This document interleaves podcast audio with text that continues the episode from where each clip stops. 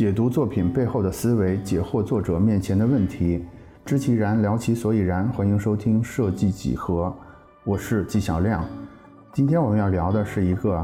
德美日中四国的盗版山寨故事。然后呢，我们今天要试图挑战一下，从盗版故事里边也找到一点点价值。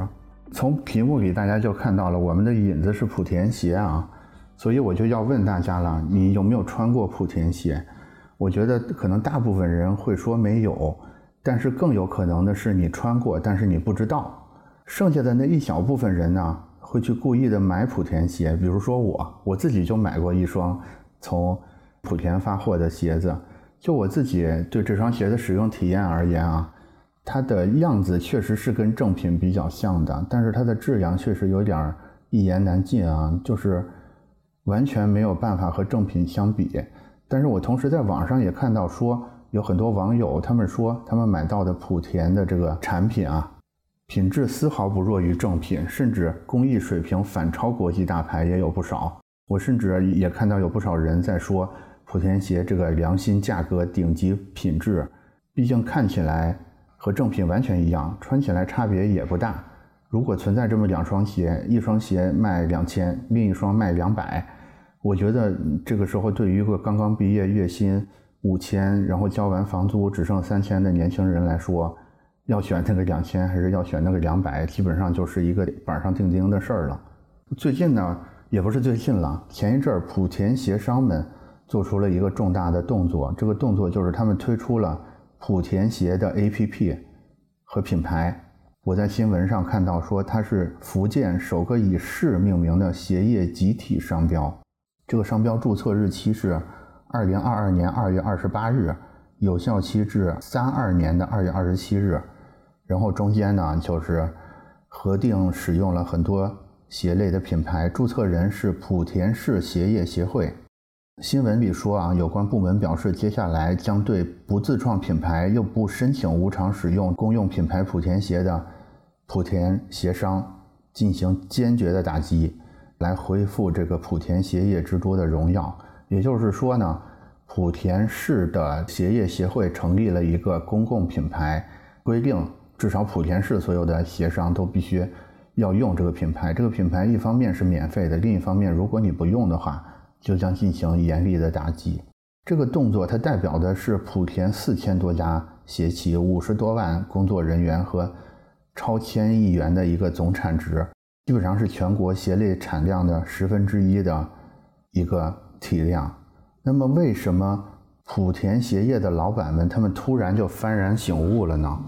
这个时候，我就想起来，我之前看到过吴晓波的一篇文章啊。这篇文章他介绍了德日美这些我们现在认为是做正品的强国他们的山寨史。然后呢，我就结合莆田鞋最近的这个动作。我觉得我们可以在吴老师这个文章的线索之下，来挖掘一下莆田老板们的心路历程。有人说呢，正版是信仰，但莆田它是生活。现在生活也打算变成信仰了。我们一方面看着正品们不求上进，科技以换色为本；另一方面呢，又看着这些山寨们不断的更新技术，质量肉眼可见的飞速提升。其实莆田鞋。会改邪归正，我们多多少少是有些思想准备的。那下面呢，我就来结合德日美三国的工业发展史，来看看我们现在在莆田发生的事儿，或许我们会更有感悟。我来按照时间线逐一的介绍。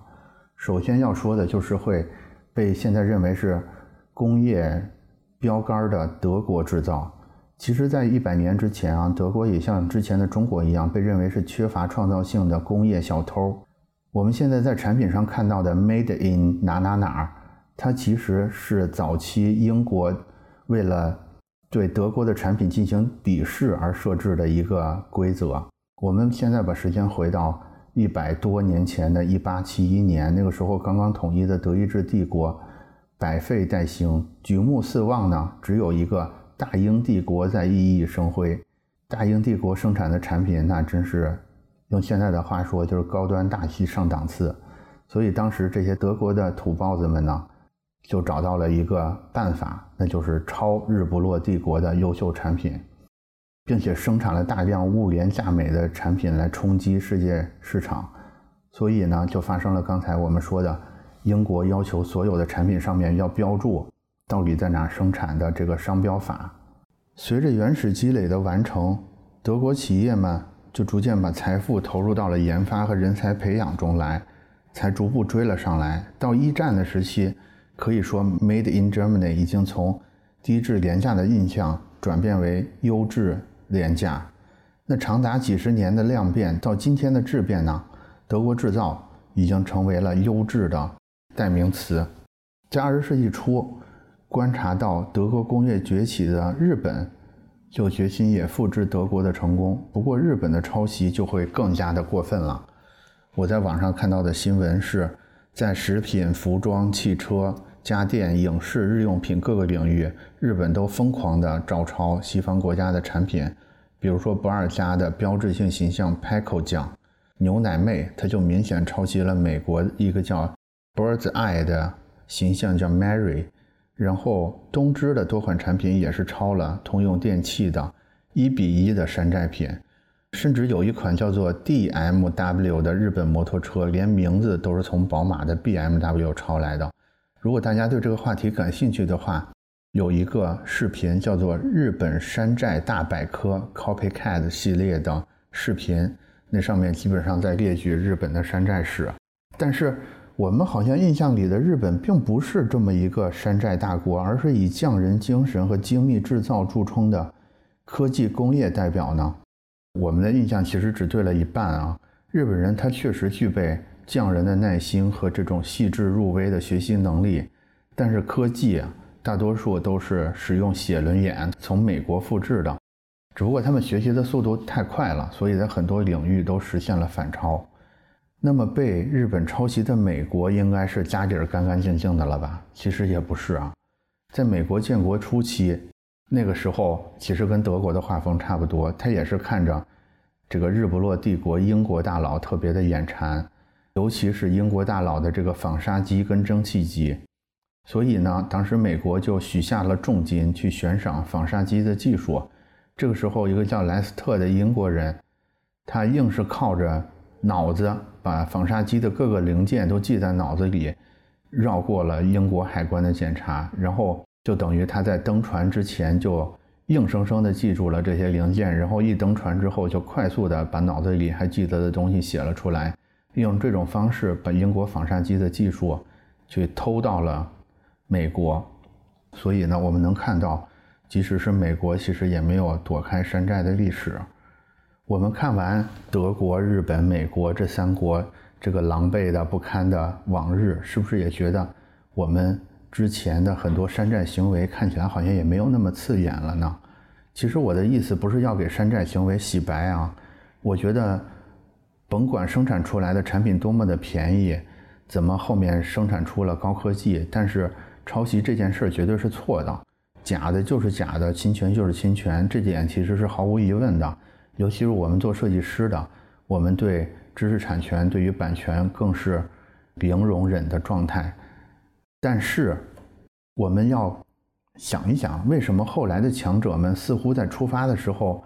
多多少少的都走过抄袭山寨的路呢？而且更可怕的是，为什么一代一代的强者总是会被这些抄袭者反超过去呢？为什么德国跟美国都曾经羡慕的日不落帝国，现在？只剩下了深厚的文化积淀，为什么它的科技水平没有一直保持下去呢？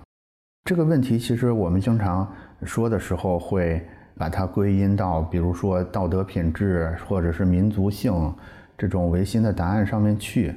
或者也有人会用这种人至贱都无敌这种俏皮话来一笔带过这些竞争的残酷。但是我觉得这种简单的回答会让我们错失一些关键的线索。呃，我觉得这些后面的反超者，或者说叫他抄袭者，他们在进行一些破坏式的创新或者颠覆式的创新，这个可能才是一个更有积极价值的答案。我来解释一下这个定义是什么意思啊？就是随着事物的发展，有很多先进的厂商啊，他就会被高端需求绑架。我下面举一个例子，比如说我现在开一个拉面店。因为我的厨艺比较高超，我的运营也比较得当，我就逐渐成为了本市最强的拉面店。然后每天排队的顾客呢，都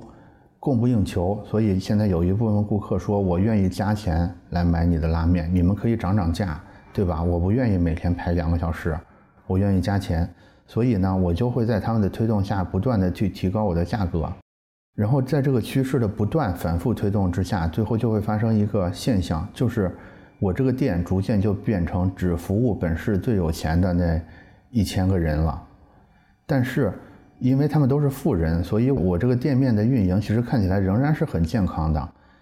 因为他们出的价格高嘛，我也我的供货也也能满足他们。但是这个时候会发生一个潜在的危险，这个危险就是我生产的产品其实已经脱离了拉面这个产品的本质。这些高端客户呢，他们会用更高的价钱去要求我进化出更极端的高科技，然后也愿意为此付费。比如说，他们会要求我把这个拉面里配的白萝卜每一个都雕成龙头凤尾的形状，然后每碗他们都愿意出两千块钱。大家都知道，我作为一个开面店的，我只是想花更少的力气赚更多的钱，所以我不得不去满足他们，所以我就会开始研发雕刻萝卜这种极端的科技。客户们也会不断的用用钱来打赏我这种行为，我最后就会成为一个强大的拉面店。但是这个时候一个危险，大家应该看到了，我整个这个发展过程里边产生一个非常大的风险，就是我其实是放弃了大部分的本市消费者的。如果你有曾经创业过，或者你在一个大厂里正在打工的话，其实你能感受到这个这个可怕的陷阱，就是。企业这种机构，它的本能就是要追求盈利，所以有人可以拒绝这种享乐、这种奢侈化的享乐，但是没有企业可以拒绝高利润。这个其实就是之前李善友跟颠覆式创新的书里边说的“右上角牵引力”，我愿意把它称为强者的宿命。也就是说，有时候。高科技或者高利润，它其实不是带来健康，它反而带来一种无法回头的困境。那当一个拉面店开始在萝卜雕花这种极端科技上走得很远的时候，这时候必然就会出现另外一家拉面店，然后呢，它可能就从我这个已经淘汰下来的技术里边挑了一些枝干，然后就重新组合成了一个科技水平只有我的百分之一，但是价格也只有我百分之一的产品。大家可以想象一下，这个产品它必然会获胜的，因为这个二十块钱的拉面，它才是这个拉面这种产品一个正常的状态。所以这个时候，这个颠覆就是我们前面说的日不落帝国的日落就发生了。这个其实也不是一个新鲜的概念啊，这就是颠覆式创新的一个一个核心概念的意思。也就是说，它每一个获胜者都会被高端用户绑架，然后就会被新的颠覆者。踩着前者失败的身影，成为新的胜利者，然后这个新的拉面店又会再继续这个轮回，再被它的高端用户绑架，然后再被新的颠覆者颠覆。这个事情看起来，所以就有点有点吓人了啊！所以所有的领先领先者几乎都完全无法摆脱这种宿命。我们也能看到。就是面对这个困局啊，尤其是大公司们，大家也很焦虑，因为大家都不想成为历史的眼泪嘛，所以大家也想了一些办法来摆脱这个死循环。比如说，我们看到谷歌它开了这个 X 实实验室，比如说我们看到华为，他们有蓝军的这个设置，它其实都是在设法在自己的体制内去培养一个颠覆者，来避免被体系之外的颠覆者战胜。但是我们同时也也观察到，就是我们自己养的这些颠覆者，永远都斗不过真的山寨大王，因为山寨们其实是更没有底线的，他们对于获胜的这种渴望其实也是更加强烈的。所以在我的视角里吧，就是目前这种获胜者就会被高端客户拖死的这个困局，嗯，仍然是一个无解的困难。